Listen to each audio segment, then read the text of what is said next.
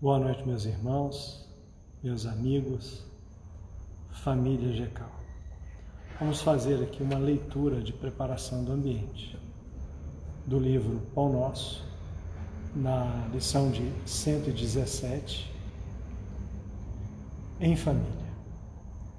Aprendam primeiro a exercer piedade para com a sua própria família e a recompensa e a recompensar seus pais, porque é isto é bom, é agradável diante de Deus. Paulo, primeira epístola a Timóteo, capítulo 5, versículo 4. A luta em família é problema fundamental da redenção do homem na terra. Como seremos benfeitores de cem ou mil pessoas se ainda não aprendemos a servir cinco ou dez criaturas? Esta é a indagação lógica que se estende a todos os discípulos sinceros do cristianismo. Bom pregador e mau servidor são dois títulos que não se coadunam. O apóstolo aconselha o exercício da piedade no centro das atividades domésticas. Entretanto, não alude à piedade que chora sem coragem ante os enigmas afetivos, mas aquela que conhece as zonas nevrálgicas da casa e se esforça por eliminá-las, aguardando a decisão divina a seu tempo. Conhecemos numerosos irmãos que se sentem sozinhos espiritualmente, entre os que se lhes agregaram ao círculo pessoal através dos laços consanguíneos, entregando-se, por isso, a lamentável desânimo. É imprescindível, contudo, examinar a transitoriedade das ligações corpóreas, ponderando que não existem uniões casuais no lar terreno. Preponderam aí, por enquanto, as provas salvadoras ou regenerativas. Ninguém despreze, portanto, esse campo sagrado de serviço, por mais se sinta acabrunhado na incompreensão. Constituiria falta grave esquecer-lhe as infinitas possibilidades de trabalho iluminativo. É impossível auxiliar o mundo quando ainda não conseguimos ser úteis, nem mesmo a uma casa pequena, aquela em que a vontade do Pai nos situou a título precário. Antes da grande projeção pessoal na obra coletiva, aprenda o discípulo a cooperar em favor dos familiares no dia de hoje, convicto de que semelhante esforço representa realização essencial. Família Gecal, meus irmãos em fé, em Cristo e em Deus da grande família universal, mais uma vez aqui reunidos na nossa casa amada e estimada e para mostrar mais uma vez, para tirar um pouquinho da saudade, Estamos aqui com o André Brandão, ali o nosso palestrante da noite, preparado, a postos, esperando para que conhecemos aí, dando, acenando para todos que estão presentes, são vários aqui, não dá para enumerar, né? Todos acenam, né? Vamos acenar de volta a todos e agradecendo a presença dos irmãos. Enfim, vamos aqui então fazer a nossa prece inicial para que para começarmos a reunião. Um grande abraço a todos. Vamos orar. Pai de infinito amor e bondade. Jesus, mestre amigo, Kardec, nosso mestre Dionês, que em tão pouco tempo de trabalho deixou uma obra magistral, ainda a ser estudada em sua profundidade, conhecida em sua totalidade, divulgada na sua pureza, para que o mundo, um dia, possa também, na sua totalidade, ter contato com esta fonte inesgotável de consolações, de orientações, de luz, a chave inequívoca para a nossa mudança de patamar espiritual. É o consolador prometido, conforme nos afirma João, se me amar, guardai os meus mandamentos, e eu vos enviarei um outro consolador que há de ficar eternamente convosco. Oh irmãos, amigos, que a jornada nos aproximou neste nosso trabalho de redenção coletiva e individual.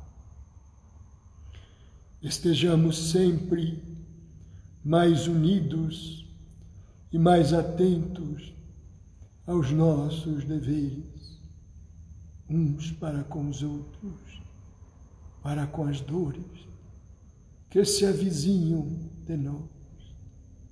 Sejamos calmos e prudentes, para que, diante das atribulações exteriores, o mundo interior. Não se turve, sede a cada dia mais.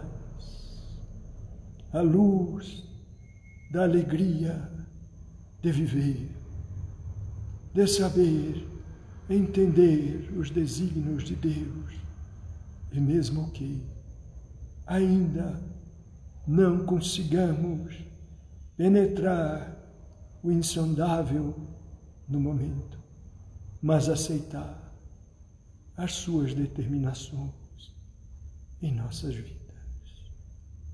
Muito obrigado a todos. Um grande abraço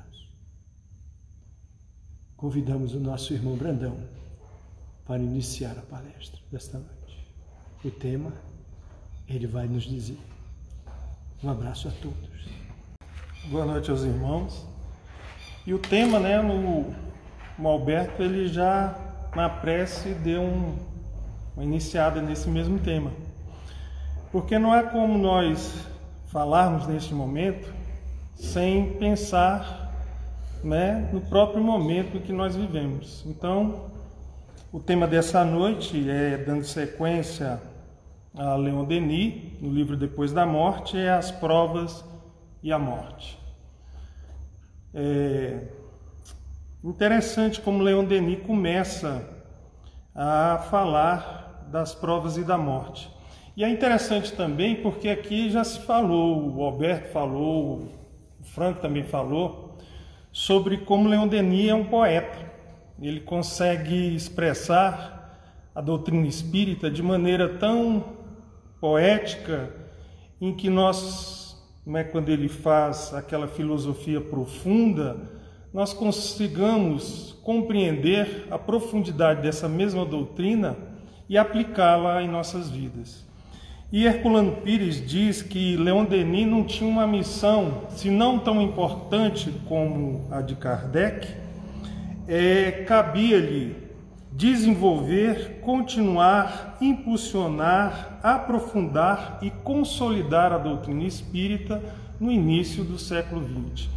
Então não é uma tarefa fácil, não é uma tarefa que não necessitasse de um espírito determinado e consciente como Leon Denis. E quando ele fala das provas, é interessante porque para que você venha falar de um tema como esse, e quando ele escreve sobre isso, é importante conhecer que ninguém, ou talvez muitos, não viveram as experiências difíceis que Leon Denis viveu mostrando que a prova é instrumento para que nós possamos entender e compreender a vontade de Deus. Nessa pedagogia divina que muitas vezes impõe a dor, não é? porque nós mesmos a buscamos com nossa rebeldia, com nossos crimes, para que nós possamos compreender melhor este mesmo amor e venhamos a nos transformar. Ele também era um homem que desde pequeno, não era nem um homem, era uma criança, com 12 anos, ele não desperdiçava o tempo com aquelas futilidades para ele, né? Para nós, com 12 anos, não há futilidade em brincar, mas para ele era. Ele buscava só as leituras mais sérias, e sempre foi assim na sua vida. E ele se tornou um autodidata. E com 12 anos ele se forma no primário. Só não desenvolve mais os seus estudos do ponto de vista acadêmico porque a família dele era muito pobre e ele não tinha condição, mas ele foi sempre um autodidata. E nós já falamos isso aqui também, todos sabem, com 18 anos ele entra em contato com o livro dos Espíritos. Mas esse contato é o mesmo contato que Bezerra de Menezes tem, quando o Bezerra está no bonde e vai lendo o livro dos Espíritos. Ele sente que tudo que está ali são verdades, porque ele sente tudo o que é ensinado como verdades que ele mesmo identificava em sua vida. Quando ele percebia suas dores, ele tinha certeza que essas dores tinham uma razão de ser, tinham um propósito em sua vida. E o livro dos Espíritos veio consolidar essas verdades. E ele identificava por intuição que aquelas dores tinham razão de ser nos crimes que ele cometeu no passado, nas dores que ele provocou. E por isso mesmo era o momento de resgatá-las. Então Leon Denis viveu essas experiências e muito bem fala ele sobre a dor, as provações e a morte. E é isso que nós vamos tentar nesse momento, nessa dificuldade que nós temos hoje mas que tem um propósito, buscar entender, não é, nesses 45 minutos, o que Leon Denis queria dizer. Claro que com o auxílio de Kardec, como não pode deixar de ser, Emmanuel, Manuel Filomeno de Miranda, Viano de Carvalho e outros, para que a gente possa entender aí a questão das provas e da morte. O primeiro ponto que Leon Denis, quando ele começa, ele diz o seguinte: estabelecido o alvo da existência, uma inteira revolução produz nos nossos objetivos. Então ele diz que o conhecimento, né, da doutrina espírita, estabelecendo um alvo para a nossa existência, vai produzir em nós uma transformação, como nele também estabeleceu. Mas, para que a gente possa entender melhor qual esse objetivo, é claro que nós vamos buscar o livro dos Espíritos. Aqui não dá para a gente fazer a pergunta: vocês sabem qual o objetivo da existência humana? Eu não, se eu olhar aqui, talvez eu consiga ver um ou outro levantando a mão aqui, acenando, mas está acenando, não está dizendo que sabe. Mas nós vamos buscar, como eu não sabia, eu fui buscar no livro dos Espíritos, porque é isso que nós devemos buscar, fazer. Quando nós temos dúvidas sobre a doutrina que nos consola, é importante buscar no Pentateuco básico as orientações que nós precisamos e confirmar, não é? Claro que isso iria se confirmar o que Leon Denis diz. E o, objetivo, o objetivo da existência, segundo os espíritos superiores, é chegar à perfeição. E chegar à perfeição suportando também a parte que nos toca na obra da criação. Então, todos nós, trabalhando, exercitando a todos os momentos essa criação, sendo co-criadores, como nos diz André Luiz, nós estamos crescendo em direção à perfeição. E não, não adianta pensar assim, mas eu não criei nada, eu não crio nada, não faço nada. Faz, Todas as vezes que nós pensamos, nós estamos criando. Nesse momento que nós vivemos, nós estamos criando o equilíbrio ou o desequilíbrio. Não é? A paciência ou o desespero. A compreensão ou a discórdia. Então, é natural que em todos os momentos de nossas vidas nós estamos criando algum fator que vai determinar esse mundo que nós vivemos e que nós percebemos.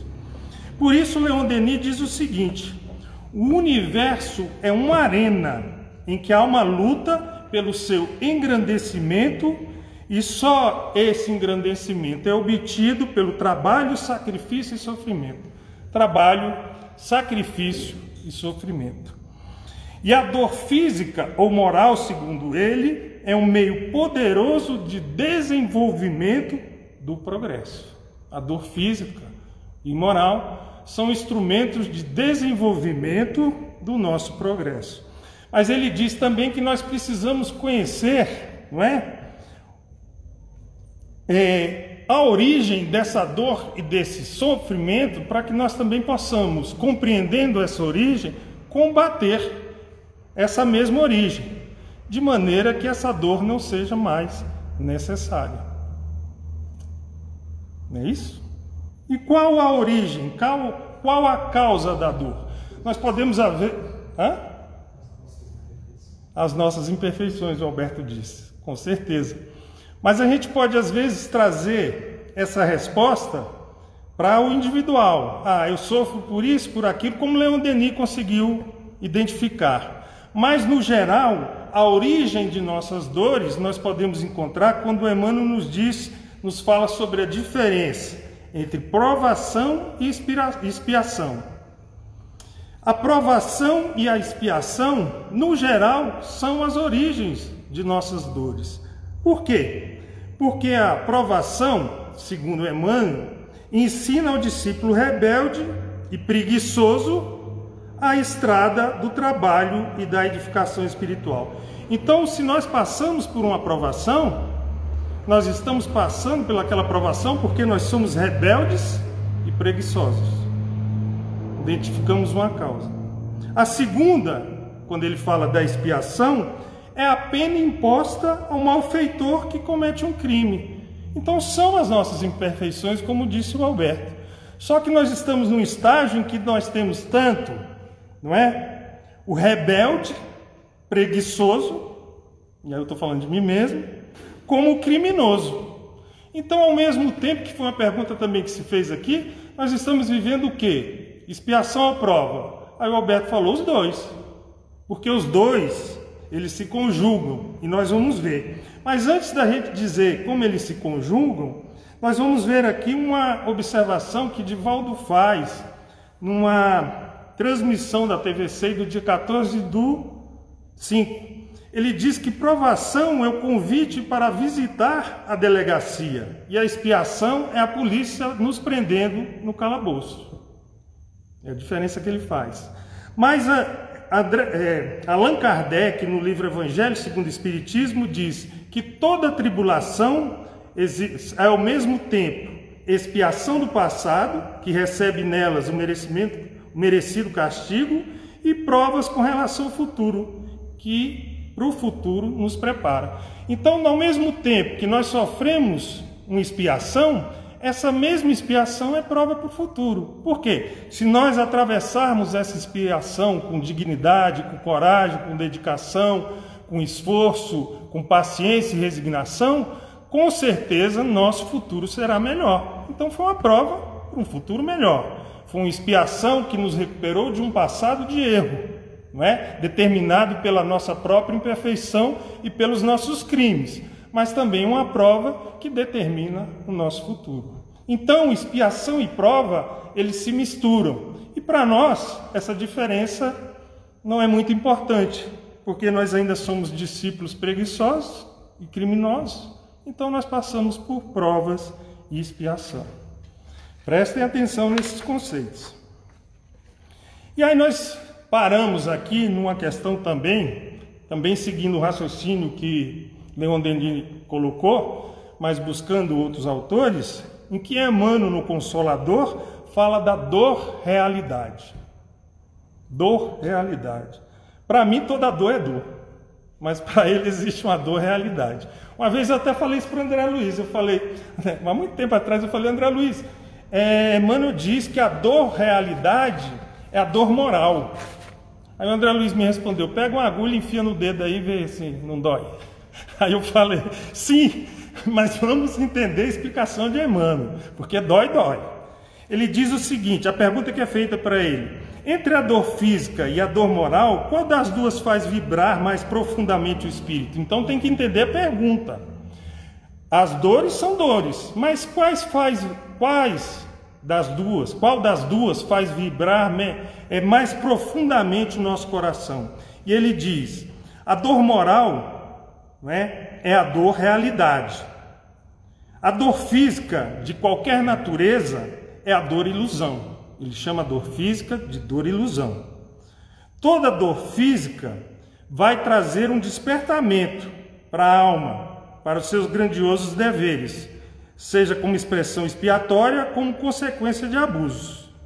E serve também como advertência. Então a dor física, ela pode servir como expiação, consequência do, dos nossos abusos nesse presente, e ela então vai nos chamar, nos vai advertir para que nós mudemos o nosso caminho, mas segundo ele, a dor física é fenômeno, enquanto que a dor moral é essência. E ele explica: a primeira vem e passa, seja qualquer dor física, ela vem e passa. E olha que eu já senti uma dor que é a dor do, do, do daquela pedrinha no rim. Aquilo dói. Dizem que é igual a dor do parto. Deus me livre. Então a mulher só queria ter um. é por isso que eu entendo que às vezes a mulher só quer ter um filho, porque dói. Mas ela vem e passa, segundo ele. Então é um fenômeno. Enquanto a dor moral é essência. Ele diz: a primeira vem e passa, ainda que se faça acompanhar da transição da morte, porque vai passar, mesmo que seja com a morte. E só a dor espiritual é bastante grande e profunda para promover o luminoso aperfeiçoamento e redenção do espírito. É o que ele diz. A gente precisa entender que ele está falando daquela transformação profunda.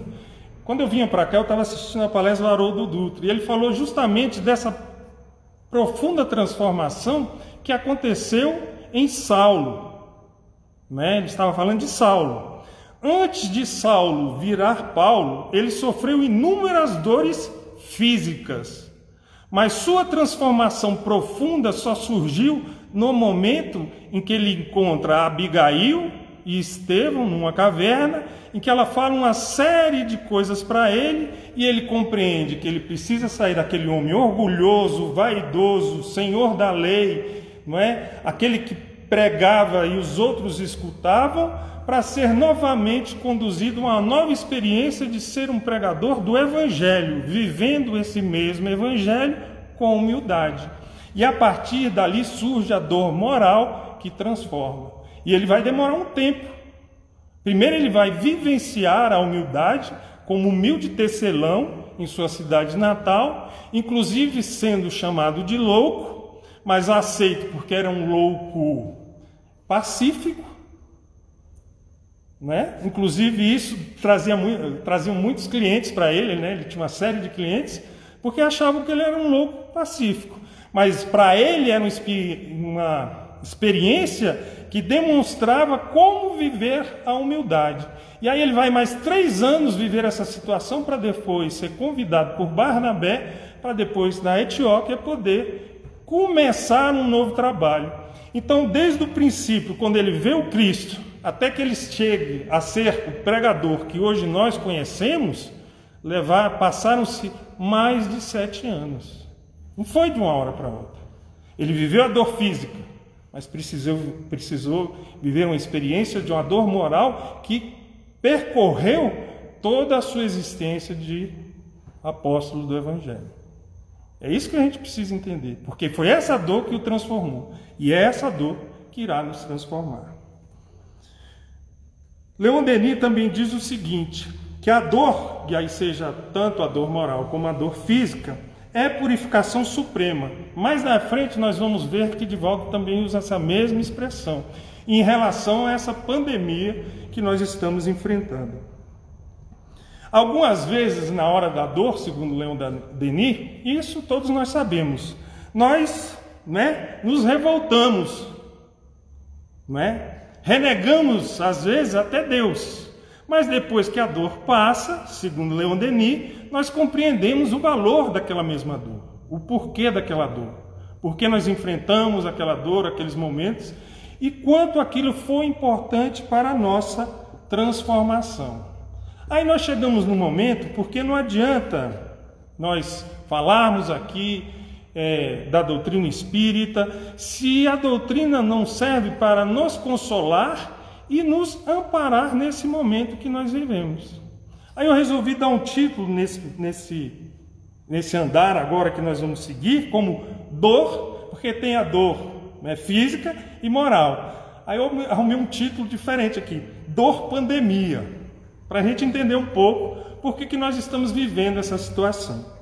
Naquela mensagem de Bezerra de Menezes, do dia 15 de 3 de 2020, agora uma mensagem recente, porque Divaldo, nessas transmissões que ele faz, tem comentado muito esse assunto, e nessa, que foi o princípio, nós tivemos essa mensagem de Bezerra de Menezes, ele diz o seguinte: Exultemos e não temamos.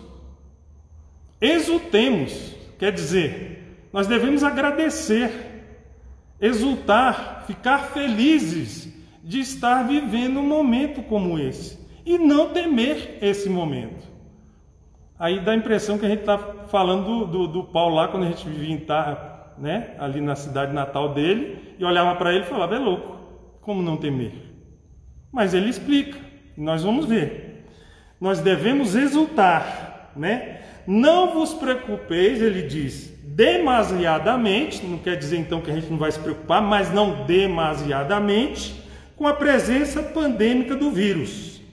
Mais tarde entenderemos suas razões, o porquê deste momento. Mas será que para nós, espíritas, nós precisamos esperar mais na frente para entender? Porque o homem de bem é aquele que procura a verdade, se esforça e tem tranquila sua consciência. É necessário buscar a informação. E para aqueles que buscam, não é? as respostas estão aonde? Claro que no livro dos Espíritos. A resposta está lá. Ele diz aqui na mensagem que nós, no futuro, compreenderemos as nossas porquê deste momento. Mas já no livro dos Espíritos, lá com Kardec, em 1858, já havia resposta para isso lá no parte 3, capítulo 6, da lei de destruição. A resposta está lá. Basta ler, refletir e buscar entender. A pergunta 737 são duas perguntas que respondem, tá? 737 é a seguinte: Com que fim fere Deus a humanidade por meio dos flagelos destruidores? E flagelo é uma série de coisas, se você procurar no dicionário. Vai desde o do, do, da peste, da praga, de um terremoto, até as epidemias e as pandemias. Então a resposta serve para nós. E a resposta dos espíritos superiores é a seguinte: para fazê-la, a humanidade progredir mais depressa, para que se realize em alguns anos o que teria exigido muitos séculos. Ora, se nós vivemos então um momento como esse, é sinal de que nós estamos andando devagar. Por que, que nós precisamos de uma pandemia? Para fazê-la progredir mais depressa. Estamos andando devagar. E esse andar devagar, e aí vai depender para cada um, vai ser um estágio e uma percepção e uma necessidade. Uns estão andando mais rápidos, mas outros mais devagar mas a humanidade como um todo precisa andar mais rápido, como as nações, e aí isso determina também como cada um, cada nação, cada pessoa, cada cidade vai enfrentar esse momento. Porque esse momento é determinado pelas nossas necessidades de progresso. É isso que os espíritos dizem. Mas qual o progresso? Às vezes a gente fica querendo saber o detalhe. E na questão 740, Kardec pergunta: Mas também os flagelos não seriam igualmente provas morais? E os espíritos superiores respondem: Não é? Os flagelos são provas que dão ao homem a ocasião de exercitar sua inteligência, de demonstrar sua paciência e resignação, manifestar seus sentimentos de abnegação, de desinteresse e de amor ao próximo. São esses as virtudes, são essas as virtudes que nós precisamos desenvolver. Então não é preciso esperar um momento lá na frente em que Divaldo está escrevendo um livro, é, Manuel Filomeno de Miranda está escrevendo um livro através de Divaldo Pereira Franco, explicando esse momento, para aqueles que buscam a informação, buscam conhecer, as respostas estão aqui. Para que nós busquemos é? demonstrar nossa paciência, resignação, manifestar nossos sentimentos de abnegação, desinteresse e amor ao próximo. Cada um vai identificar se diante dessas dores, deste momento, está buscando essas virtudes. Isso é individual. No coletivo é isso que todos nós precisamos. No individual, cada um vai saber avaliar o quanto precisa. Mas há uma advertência de Manuel Filomeno de Miranda, no livro Transição Planetária. Caso permaneçam nos comportamentos arbitrários que se tem permitido, permaneçam descuidados, absorvidos pelos vapores do prazer e dos gozos desgastantes, as coisas podem se agravar, porque o que determina a intensidade ou não da pandemia são as nossas necessidades. Nada acontece por acaso. Quando eu estava vindo também, e aí a expressão quem usou foi Haroldo Dutra, é pedagogia divina. Nada além ou a menos do que nós precisamos. Essa é a pedagogia. É certa, não passa nem falta, é o que nós precisamos. E o que determina o que nós precisamos ou não é a nossa condição, e especialmente nossa condição moral.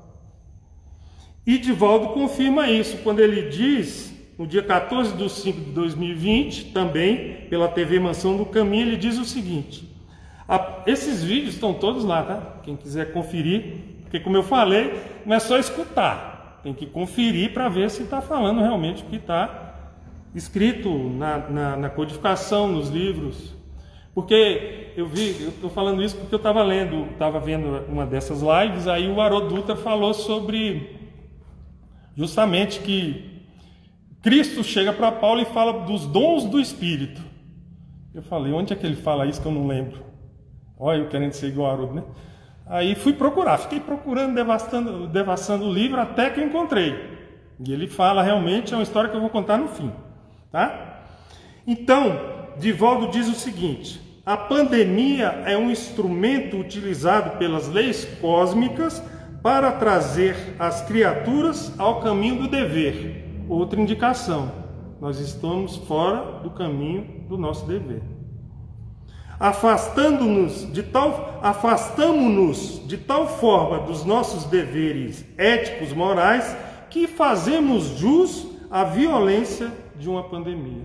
Então, quando nós nos afastamos do caminho ético, moral que nós devíamos, precisamos percorrer, surge a dor que vai nos educar. A pandemia, ele afirma, é uma purificação. Purificação para que se renovem as paisagens da terra. Mas se apesar da pandemia não lograr o resultado estabelecido pelas leis cósmicas, então esse estado pode se agravar. É pedagogia. Se nós precisamos de uma lição mais dura, mais forte, teremos essa lição. Se nós aceitamos o amor, começamos a nos transformar, nós vamos aqui ver como nos transformar, porque não adianta falar que nós precisamos, mas não dizer o quê. E são coisas simples, tá? É bom prestar atenção. Eu prestei. O, o, o meu, a minha plateia também aqui está atenta, que é o Alberto. E surge então o um alerta de Bezerra de Menezes, porque diante disso tudo a gente precisa de orientação e Bezerra vem nos orientar, né? É... Deixa eu me, me achar aqui. Ele diz o seguinte: que é, é, é daquela mensagem também. Eu vou ler aqui para ficar bem, bem, bem fiel. Vós que conheceis Jesus, nós que somos espíritas cristãos, mantende o respeito às leis, buscando a precaução recomendada pelas autoridades sanitárias, Mas não oculteis a mão socorrista aos padecentes. Não negueis a palavra libertadora aos que se preparam para enfrentar a imortalidade. Não sa... Aí ele faz uma observação muito interessante. Não saiais de onde fostes colocados num inútil e enganosa tentativa de impedir a contaminação. O que, que ele quer dizer? Não adianta fugir do nosso dever. Às vezes a gente está trabalhando num lugar, e a gente vê muito isso, está trabalhando lá, onde precisa trabalhar. Vem a pandemia e você precisa trabalhar porque você é um profissional daquela área, precisa se esforçar, se dedicar naquele momento. E você tenta fugir, busca o atestado enganoso, busca a doença que não existe, busca fugir daquela situação. Isso é só um exemplo, mas em todo lugar onde nós estivermos, ele diz: não adianta fugir. Não é que você não vai se prevenir, mas não fugir dos seus deveres, de nossas obrigações. Porque onde estivermos, segundo ele, o vírus vai nos encontrar, se essa for a nossa necessidade. Se nós, com nossas ações, pensamentos, não é? E se não nos transformamos, vamos necessitar de uma pedagogia mais firme para que nós venhamos a nos corrigir.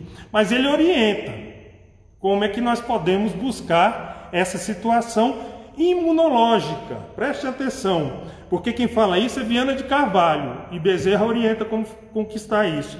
Ele diz que a, Viana de Carvalho que através de fixações positivas, otimistas, joviais, o organismo se prepara, desenvolve substâncias que vão aumentar a nossa imunidade.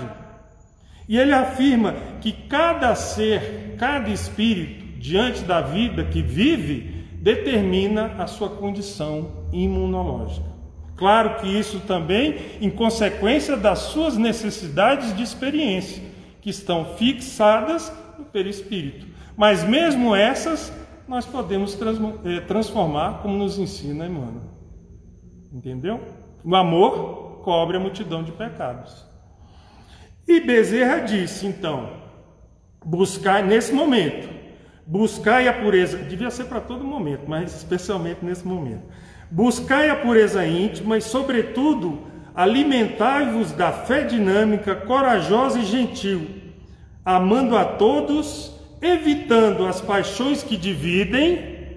Tá cheio de paixão aí, de conselho para dividir. Esquece. E as experiências que desunem. Esqueçamos isso. Hoje, quiçá mais do que nunca, Jesus precisa de vossas mãos para falar pelos vossos lábios, sentir o calor das vossas, da vossa compaixão e misericórdia dos vossos sentimentos. E aí ele conclui: Tende o cuidado para que as vossas ondas mentais, para a gente poder aumentar a nossa imunidade, sincronizem-se com as mentes que administram as vidas. Então nós temos que ter cuidado, porque isso é um cuidado, de buscar todo dia sintonizar com os bons espíritos. Nesse momento nós estamos fazendo isso. Quando nós sentamos aqui, deixamos de lado uma série de coisas que a televisão nos oferece, nós precisamos nos informar, mas também com equilíbrio, para que a gente possa buscar uma reflexão em torno da doutrina espírita, o que nós estamos fazendo? Em torno do Evangelho, em torno do que Emmanuel fala, Paulo, né? Leon Denis, nós estamos buscando nos sintonizar com aquelas mentes superiores que dirigem esse processo que nós buscamos. E evitai descer o vosso pensamento às páginas da agonia, sem agonia, onde se encontram as forças ultrajantes que estão produzindo as dores por necessidade de evolução do planeta. Porque existem aqueles que se tornam, passam a ser, não é, é o escândalo que surge, que são instrumentos dessa necessidade, que um dia vão pagar por isso, encarnados e desencarnados. Cada um de nós, nesse momento, em todos os momentos de nossa vida, vai assumir as consequências das nossas ações, e especialmente agora. Não só com nossas palavras, não só com nossas ações, mas, tam mas também com nossos pensamentos. Quais pensamentos estamos emitindo nesse momento? É de amor ao próximo? é de amor aos nossos inimigos, aqueles que nós odiamos muitas vezes, lá no fundo de nosso coração, aqueles que nos odeiam, nós estamos orando, orando por eles, às vezes é difícil, mas é o momento, e cada um sabe de suas necessidades. E Leon Denis então continua, para que nós também busquemos o raciocínio de Leon Denis, continuando aqui o nosso raciocínio. Não devemos imitar aqueles que maldizem a dor, não é? Que se recusam a admitir que os sofrimentos sejam bem. Nunca nós, ao lermos isso ou ao falarmos sobre isso, devemos entender que nós gostamos da dor, mas compreendemos, percebemos a sua necessidade. E no mundo de expiação e prova, como diz ele, é o destino da maioria. Não há como fugir. Nós vamos enfrentar, seja dor física, seja dor moral. Mesmo porque, na nossa condição, como nós vimos, somos espíritos discípulos rebeldes, criminosos, se a dor não surge, nós não nos transformamos. Não é isso? E o que, que acontece? Para concluir em relação a essa dor pandemia, quem diz isso para nós é Manuel Filomeno de Miranda. Vive-se na Terra um momento da grande transição. As alterações que se observam são de natureza moral, nós precisamos tra nos transformar com aquela dor que transforma, convidando o ser humano à mudança de comportamento para melhor alterar nossos hábitos viciosos. Só que eu cheguei nesse ponto aqui, eu fiz uma pergunta que a gente sempre faz, todos nós fazemos. E Kardec também fez. Será que não haveria outra maneira de Deus nos educar? Sem ser com a dor? E ele faz essa pergunta na questão 738. Para conseguir a melhoria da humanidade, não podia Deus empregar outros meios que não os flagelos destruidores? Kardec é o mestre por isso, né? Ele, além de ser profundo, ele consegue compreender nossos sentimentos, as nossas necessidades. Então, lá atrás, ele já sabia que a gente ia perguntar essas coisas. Não tinha outro meio? Outra maneira? Aí os espíritos superiores respondem: pode e os emprega todos os dias. Deus emprega todos os dias meios para que a gente possa, a humanidade possa se transformar. Pois deu a cada um os meios de progredir pelo conhecimento do bem e do mal. Se nós não, é, não nos tornamos melhores por meio dessas, desses avisos, dessas ações, dessa pedagogia, torna-se necessário o castigo o castigo ao quê? Ao corpo físico, que nós nos preocupamos tanto? Não. O castigo ao nosso orgulho, para que nós venhamos a sentir a nossa fraqueza. O tanto que nós somos ainda fracos diante dessas dores. E o que nós precisamos mudar é justamente isso: o nosso orgulho e o egoísmo, que são as chagas da humanidade.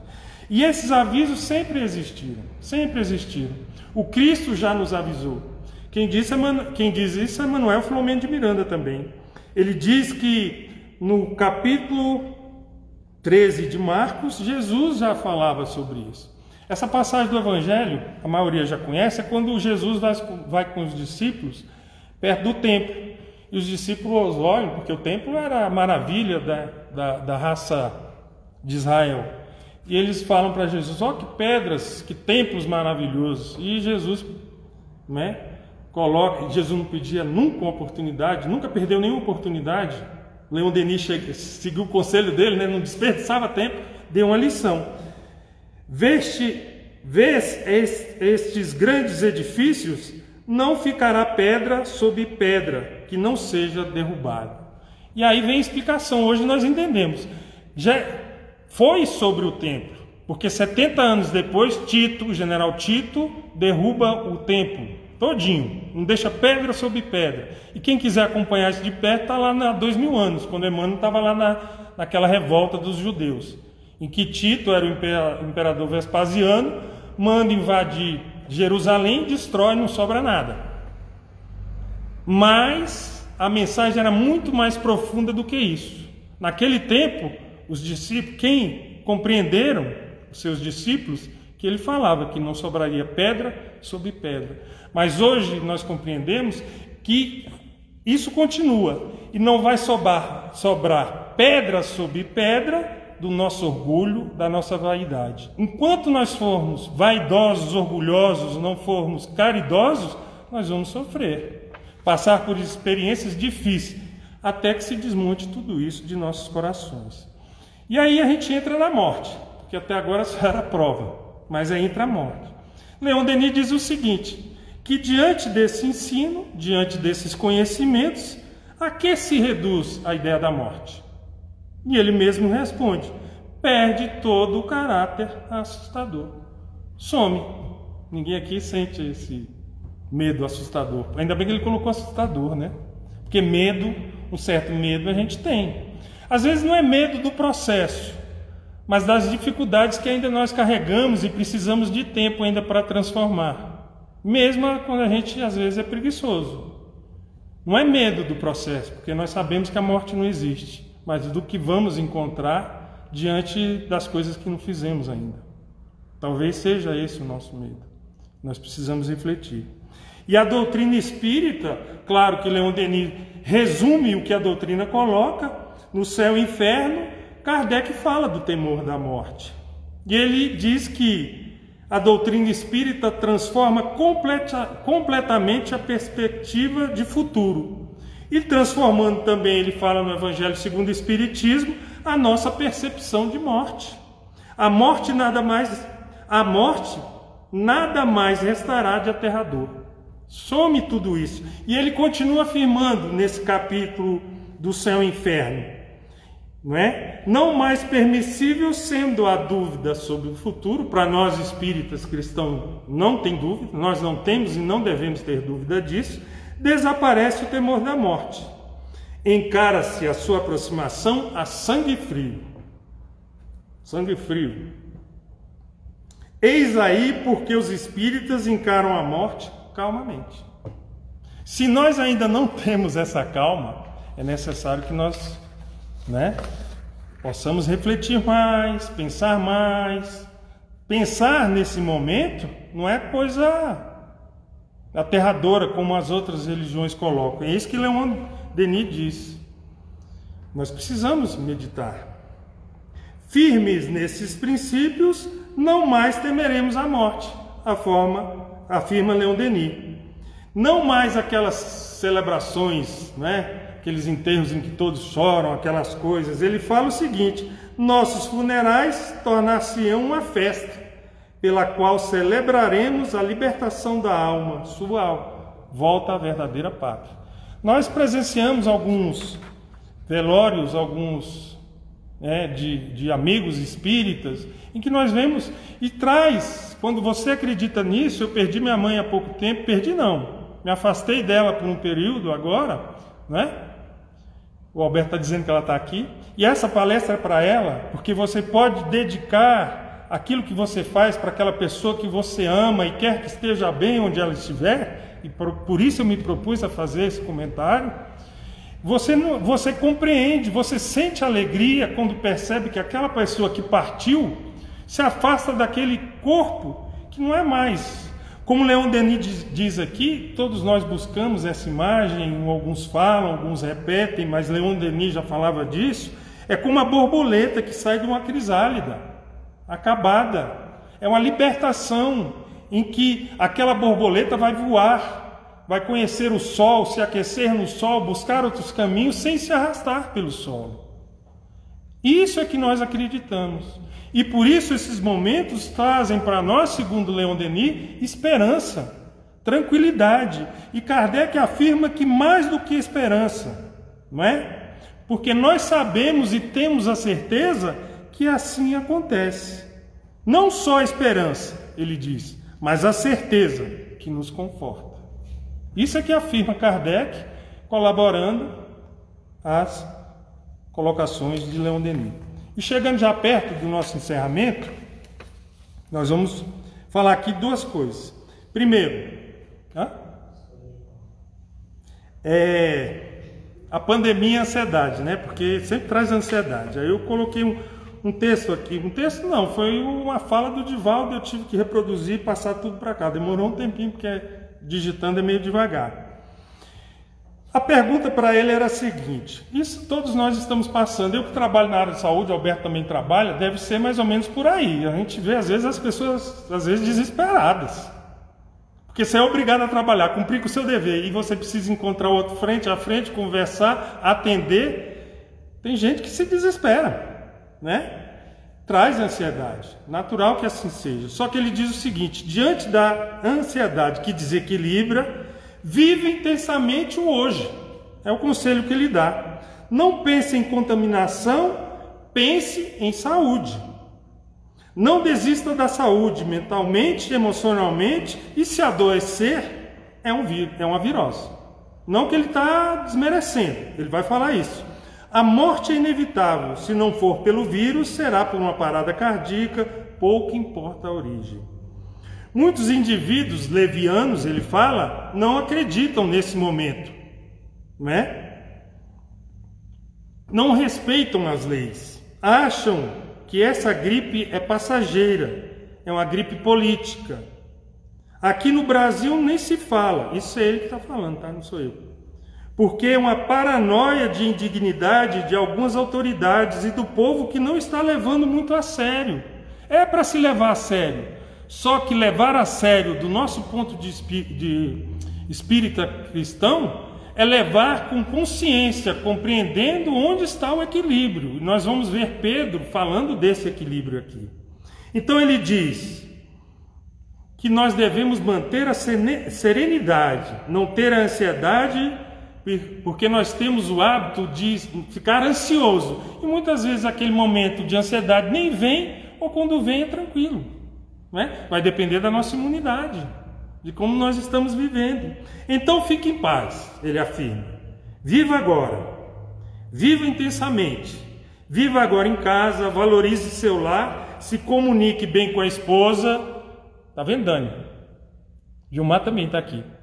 Se comunique bem com a esposa. Eu sei que vocês se comunicam, por isso que eu estou falando assim. Mas se comunique bem com, com os filhos, não é? é um momento dessa convivência. Para uns é diferente, para outros é essa convivência.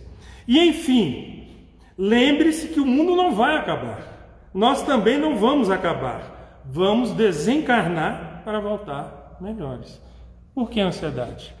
E quando ele fala em ansiedade, viver dessa maneira, ele está falando do equilíbrio. E sabe onde eu achei uma passagem interessante sobre o equilíbrio? É quando eu estava lendo lá Paulo Estevam, tem um momento que quando Paulo passa lá aqueles primeiros três anos no deserto, ele volta para Jerusalém e quer transformar tudo. Ele quer falar, ele, porque ele se sente culpado. E ele ainda vai ter que lutar contra isso mais na frente, né? sempre. Porque ele se sente culpado pelo que ele fez. Foi o maior êxodo que se provocou naquele, naquele, naquela época em Jerusalém, pelas perseguições que ele fazia. E ele chega lá querendo mostrar para todo mundo que ele se transformou. Só que primeiro você tem que viver a transformação. E mesmo na casa do caminho, ele não foi bem recebido. Foi, não foi recebido no início. Volta para casa, para fica lá na estalagem, que daqui a pouco a gente vai buscar. Vai saber por que, que se você se transformou. No outro dia que ele conseguiu conversar com Pedro.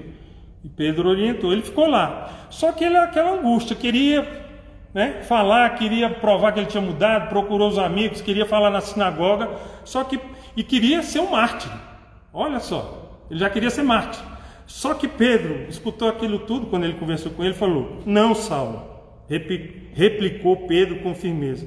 "Não seria razoável pensar assim". Aí olha o que ele fala: "A melhor posição da vida é a do equilíbrio. Equilíbrio. Não é justo desejar fazer nem menos nem mais do que nos compete, mesmo porque o Mestre sentenciou que a cada dia bastam as suas tribulações. Equilíbrio. Nesse momento, nós devemos buscar equilíbrio. E equilíbrio nós vamos buscar nessa orientação que Bezerra diz, buscando essa sintonia, buscando a companhia daqueles que nos amam, espiritualmente, materialmente, respeitando aqueles que não pensam como nós, né? buscando esse equilíbrio. E para encerrar, para buscar mostrar a importância desse momento, dos momentos que estão acontecendo, eu fui buscar aqui uma passagem também do livro Paulo e Estevão. O que, que aconteceu? Não é? Paulo ele tinha se estabelecido na igreja de Corinto. Ele estava lá e a igreja dependia dele. A igreja só andava com ele. As doações, o carinho com os, com os doentes, todos necessitavam da sua, do seu amparo. Só que as outras igrejas que ele havia fundado também necessitavam disso. E pediam, escreviam, buscavam, mandavam emissários. E ele tinha uma prática de mandar emissários. Só que as pessoas não queriam um emissário. Ninguém queria o André falando em nome de Paulo. Queria Paulo. E ele ficou angustiado com isso, porque não dava certo a questão dos emissários. E se sentindo incapaz de atender a todos, ele fica mais angustiado ainda, porque todos mandam, querem solicitações, e chegava cada vez mais. E um dia angustiado, ele se recolhe no templo, a importância da prece, né? Para todos nós. Se recolheu, como ensina Jesus, e orou. Quando ele orou, ele escutou uma voz, uma voz sublime, era o próprio Cristo que vinha auxiliá-lo. Ouviu uma advertência serena e carinhosa, está lá no livro. Não temas, dizia a voz, o Cristo, prossegue ensinando a verdade e não te cales, porque estou contigo. Prossegue ensinando a verdade, verdade e não te cales, porque estou contigo. Ele ficou mais preocupado, mas como vou ensinar a verdade? Se as pessoas me buscam, eu não tenho, não tenho como estar em vários lugares ao mesmo tempo. Jesus responde: É natural que não possas assistir pessoalmente a todos ao mesmo tempo. Olha a resposta. Mas é possível a todos satisfazeres simultaneamente pelos poderes do Espírito. E aí complicou mais ainda para Paulo. Que poderes são esses?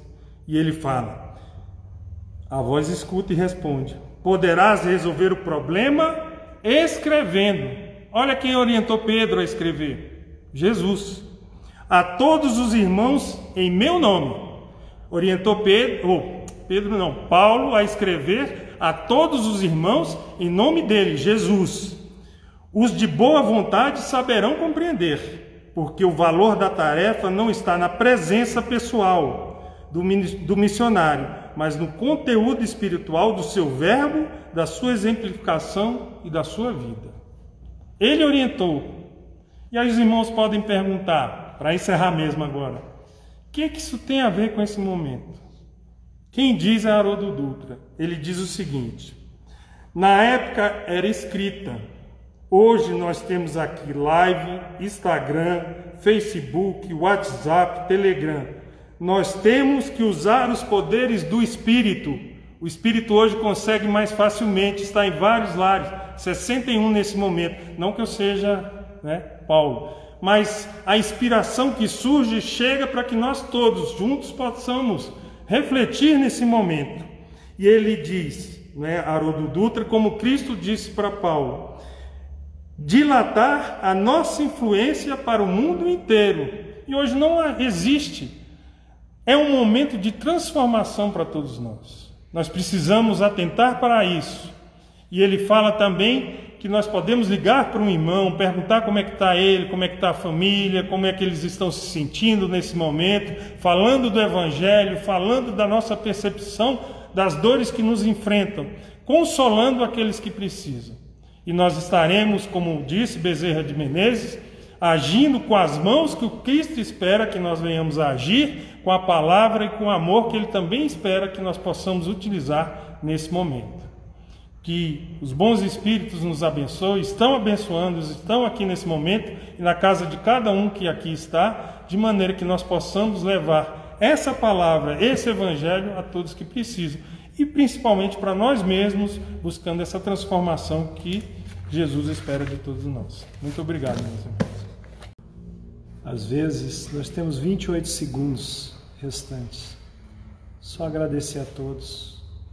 Fiquem com Deus em vossos corações e busque sempre esta doutrina de renovação, de luz e de paz. Boa noite a todos.